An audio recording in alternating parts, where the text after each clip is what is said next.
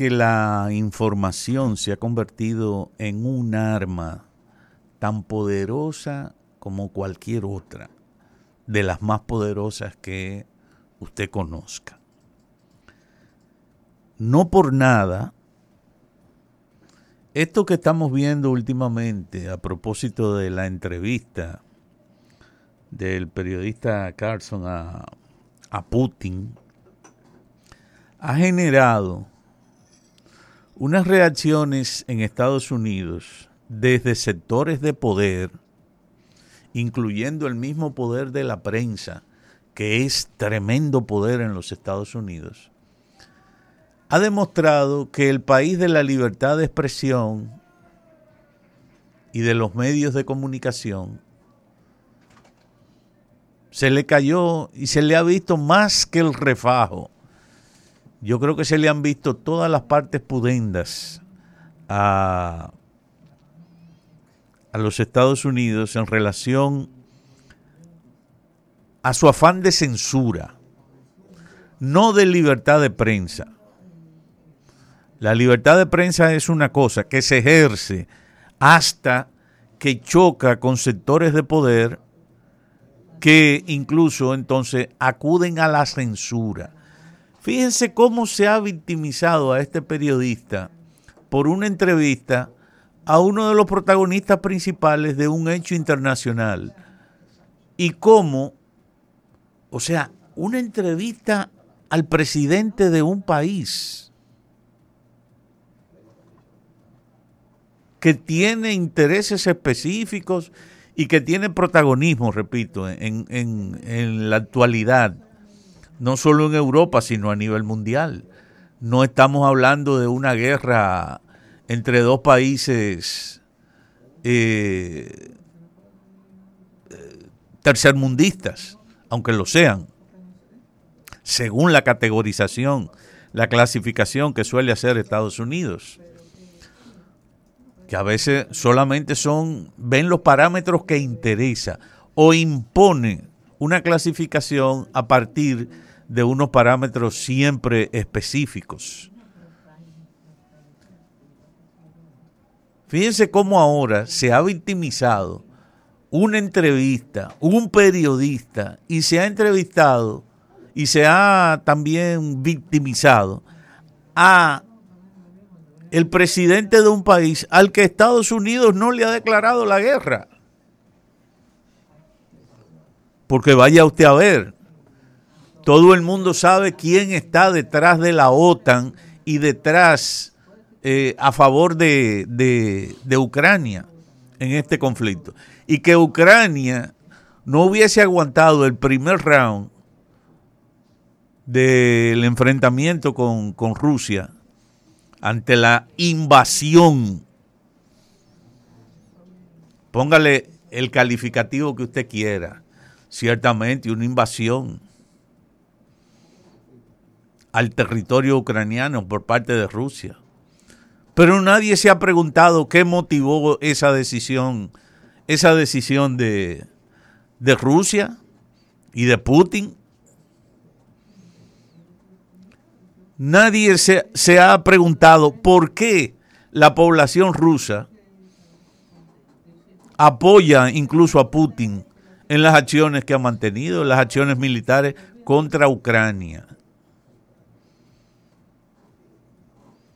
Y desde que comenzó la guerra y comenzó, Rusia tenía varios medios oficiales y algunos acólitos a su causa, a su, a su país, a su presidente, cual que fuere. Pero fíjense cómo incluso fueron acallados todos los medios que eran prorrusos, prorrusos, no voy a decir ni siquiera que eran eh, de que equidistantes, que eran objetivos, que eran... No, no, no, no, no. Prorrusos, abiertamente prorrusos, incluyendo eh, el, el canal oficial internacional de Rusia, RT. Fueron bloqueados. Todos los medios prorrusos fueron bloqueados en la Internet. En cualquiera de las... Oiga, la Internet No estoy hablando de Twitter, no estoy hablando de, de, aplicaciones específicas y privadas, aunque den supuestamente un servicio gratuito que te amarra. No, no estoy hablando de eso, estoy hablando de la Internet, que es un servicio, es una red que se supone no es de ningún país o que no está al servicio exclusivamente de ningún país, sino de todos y de la comunicación de todos, etc. Entonces, ¿cuál es el afán de censura? O sea, desde ahora se nota de una manera descarnada y desvergonzante, voy a repetir esa última palabra, desvergonzante, el afán de censura dentro de la guerra que Estados Unidos, no la OTAN, no, no la OTAN, que Estados Unidos lleva contra Rusia en el conflicto que hay entre Rusia y Ucrania. No se le ha declarado la guerra. Ah, pero no se quiere, no se quiere. Y miren que no hay contrincante porque eh, eh, eh, lo, de, lo de Biden da pena. Da pena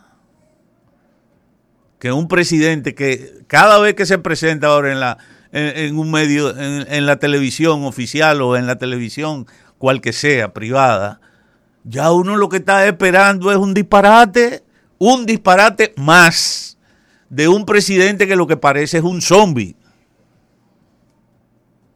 Que lo menos que se está diciendo del presidente de los Estados Unidos, Joe Biden, es que prácticamente es un, un autómata, un un esperpento ahí, que no es solamente que habla eh, a veces con, con, eh, con desorden, inadecuadamente. Pero bueno, está bien, el presidente de los Estados Unidos. Ahora, usted no tiene de ninguna manera, y fíjense que en el caso de los países que Estados Unidos confronta, por muchísimas razones, económicas, políticas, ideológicas, históricas, etcétera. Todavía hoy, Rusia, heredera de la Unión Soviética, o principal república de, de aquella asociación, aún aquella. Entonces ocurre que las expresiones que dan normalmente, las explicaciones que da, por ejemplo, Putin sobre las razones de la guerra o las razones de Rusia para hacer esa guerra o lo que sí, que óigalo. Sin embargo, igual China.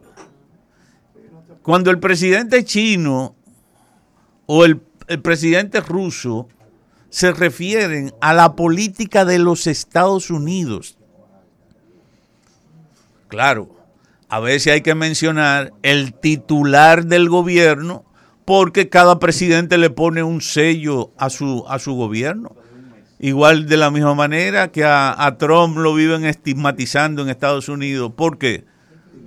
Porque en el terreno de la guerra o en el terreno de la economía, Trump, por ejemplo, no ha apostado a que la guerra sea el principal motor de la economía de los Estados Unidos igual que sí han hecho los otros, que prácticamente no hay un presidente de los Estados Unidos que no tenga su guerra propia o tenga que apoyar la guerra que ya comenzó una administración anterior. ¿Por qué? Porque la mitad del presupuesto de los Estados Unidos se lo lleva el complejo militar industrial.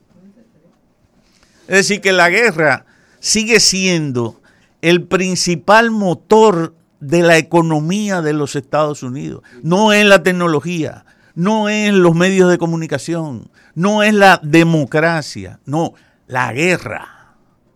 La guerra. Cuando no hay guerra, la economía de Estados Unidos se va para abajo. Ya, ya no puede competir, ya no puede competir en términos de producción. Ya no puede competir eh, en los medios de comunicación ni siquiera con eh, en el aspecto de la tecnología y de la producción, porque ya China se lo llevó de paro. Entonces, si no es a través de la guerra, Estados Unidos no tiene una economía dinámica, poderosa. No lo tiene. Ninguno de esos dos presidentes se ha referido en términos personales, por ejemplo, al, al gobierno de los Estados Unidos descalificándolo. Sin embargo, Biden le ha dicho, acabando de salir de una reunión, de darse la mano y brecito y abrazo con, con Xi Jinping, eh, sale y la primera entrevista que dan le dice que eh, Tigre un maldito dictador. Un dictador criminal. A Putin le ha dicho criminal de toda la forma posible. Entonces, ahora, ahora que hay la oportunidad, a través de una entrevista, de un periodista de que sí o qué. Ah, no, de que el presidente ruso diga lo suyo, diga su versión y su explicación. Ah, no, lo que la gente lo ve ahora o lo quieren presentar como que es una oportunidad de que Putin intervenga en las elecciones de los Estados Unidos. Óiganme, o sea, ustedes están viendo todos los bordes del refajo y casi las partes pudendas que hay en estas decisiones censura.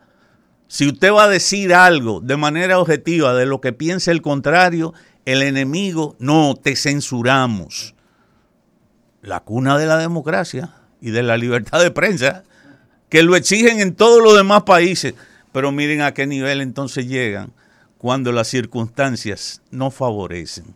Como no favorecen precisamente por el equilibrio que hay o el desequilibrio que hay en una guerra que Estados Unidos, aún siendo el principal financiador y aún siendo un participante directo, un convidado de piedra, no ha podido de ninguna manera hacer creer que Ucrania le está ganando a Rusia o que Putin no se está llevando las palmas en este conflicto. Gracias. Ah, pausamos y volvemos. Gracias, señor Irujo.